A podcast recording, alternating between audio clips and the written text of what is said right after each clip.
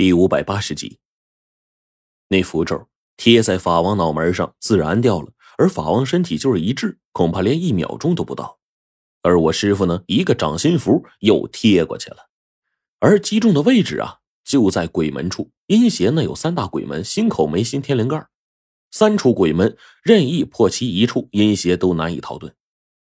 而我师傅啊，这符啊，我见过，在古书上见过，叫做太乙大阴雷灭魔符，是一个强力禁符。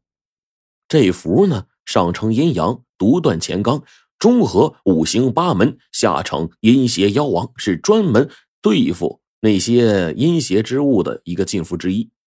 而这符啊，发威之后，他身上那龙袍都化成粉儿了，身上这骷髅架子大量的骨粉被彻底的。刮去了，这时候法王的心口处骨头断尽，被师傅打落元气了，甚至还不断的往出溢血，骨头不断的碎裂，法王身躯也动弹不了，最后化作了道道骨渣子落地了，只剩下一颗血红色的元丹还在不断的挣扎着，而这时候法王似乎要同归于尽，整个大殿就开始颤抖起来，仿佛马上就要崩塌了，而我师傅。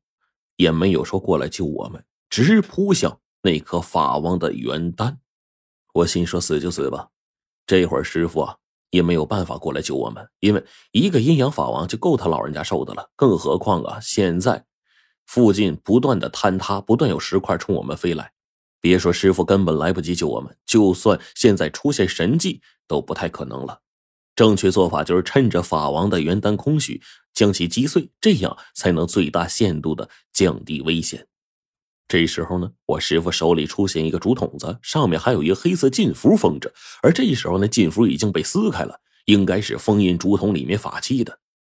刹那间一撕开呀，那法器似乎一瞬间就出来了，把阴阳法王的元丹直接破开，一瞬间是烟消云散。最后我就看见漫天的。法网血红色的鬼影，一个又一个不停的消散，他们最后连一声不不甘的怒吼都没发出来，就被干掉了。我猜呀，这应该是高子定留下的后手，专门用来对付法王的后手。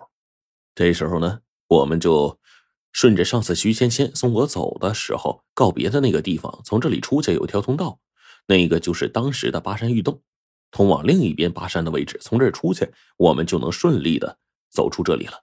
就得救了，也就摆脱了这个桃纸山。我们往前走着，又来到了上次那个玉门面前。黄队把门轻轻一推，这极为沉重的玉石大门竟然吱呀一声，轻轻的敞开了。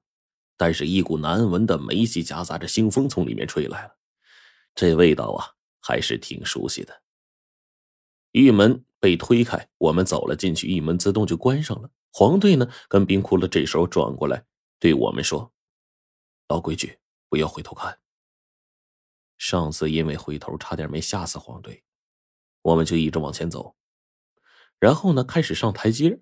我就数着，果然在第九节台阶的时候，我们又碰到一扇门了。这是一个陈年的木头门。这个合拢那块啊，推开的时候吱呀吱呀的不断的响，这声音很刺耳。我们往里走，来到了一个房间。忽然就有一阵整齐的跪倒声，仿佛是大臣们上朝，恭恭敬敬的朝拜皇帝似的。这时候，看到前面有五个色彩鲜艳的棺材，其中左右四副棺材的棺材板这时候敞开一半多，我们甚至能听到有东西从里面坐下来。唯独中间那棺材盖子依旧是盖着的，没有半点的动静。哭了，我们还还磕磕头吗？黄队声音都开始颤抖了，窟窿呢只回答了一个字儿“磕”，但是老道却阻止我们不磕。你们能不看这五口棺材就别看，不然那将是你们一生中的噩梦。而这个时候呢，有一种指甲抓墙的这个动静就传来了，吱呀吱呀的，很刺耳。那四口棺材开始轻微颤动，好像是表达着他们的愤怒和不满。而老道呢，却非常的霸气。高子定活着时候布下的阵法，我现在照破不误。我们都有共同的目标。你们既然有求于我们，还用这种欠扁的态度来迎接你们的客人吗？而这时候呢，那四口棺材晃动的更加剧烈了。正中的那一口一直没动的棺材，居然也动了起来。那口棺材缓缓的抖动着，然后开始呢，往外冒着红色的烟气。黄队呀，现在趴在我身边瑟瑟发抖，牙齿都直打哆嗦。我真想踹他一脚！你大爷的，这样还队长呢你？而中间那棺材呢，稍微开启一道口子，口子也不大，仅仅能够发出声音，让我们听见。胡老道一看这棺材有表示了呀，就说：“你们的礼数只有这样吗？”这时候，一道嘶哑的声音从棺材中飘出来：“招待客人。”随后，我们也不知道怎么回事，一阵阴风过后，老道就说：“都坐下说话。”我心说：“坐一个哪呢？怎么坐呀？”我这呀也拿不定主意。而这时候，黄队就说：“咱咱咱坐，咱坐，陈子，凳子就在屁股底下呢，你坐上去可千万别乱动啊！”我就往后这么一蹲，还真坐下来了。这坐垫还挺舒服的，很柔软。我顿时就放松了警惕，然后呢，屁股还扭两下，哎，那感觉挺舒服的。忽然，那嘶哑声音呢又传来了，还挺威严的：“镇封地的事儿怎么样了？镇封地都破开了。”十大敌人统领到了复生的关键时刻，根据他最后留下的卦象看呢，现在想要进去那里，哎，就只能让那些东西出现，他们是他开启的契机。那我们等这一天，之前的努力都没白费，后面的事儿你要怎么做？十大统领的阵风地解封，那契机的出现。即将解封了，我们要继续行动，最好能将那些东西击杀在阵风地，或者让他们出不来，破封不成功。老道话音一落，那棺材也沉默了，这感觉让人挺不舒服的。就他们在讨论什么呢呀？就我听得一脸迷糊。那他是谁呀？高自定吗？那那那那那那那那那那是？难道是高自定和十大统领的事儿？这啥都啥呀？这都跟。我也听不懂，哎呀，就不寻思了。反倒是我这时候没事干，我就玩起屁股底下这坐垫儿了。我也想不通，啥做的呀，这么柔软？哎，我我曾经听到过说什么趴在女人肚皮上，这这这这这，我想不可能。那这一个人怎么可能支撑这么久啊？我而且我经常把白程程当枕头躺，虽然软软的很舒服，但也远没有达到这种软绵绵的效果呀。嗯，我就把手在这个下边凳子上捏来捏去的，忽然之间，我就摸着一东西，像牙齿似的，还挺锋利。我轻轻一碰，就感觉能把自己手手指表皮划开了。一直等到后来，我我我把这玩意儿放手里捋了捋，确定这这这这这这这就是一颗牙呀！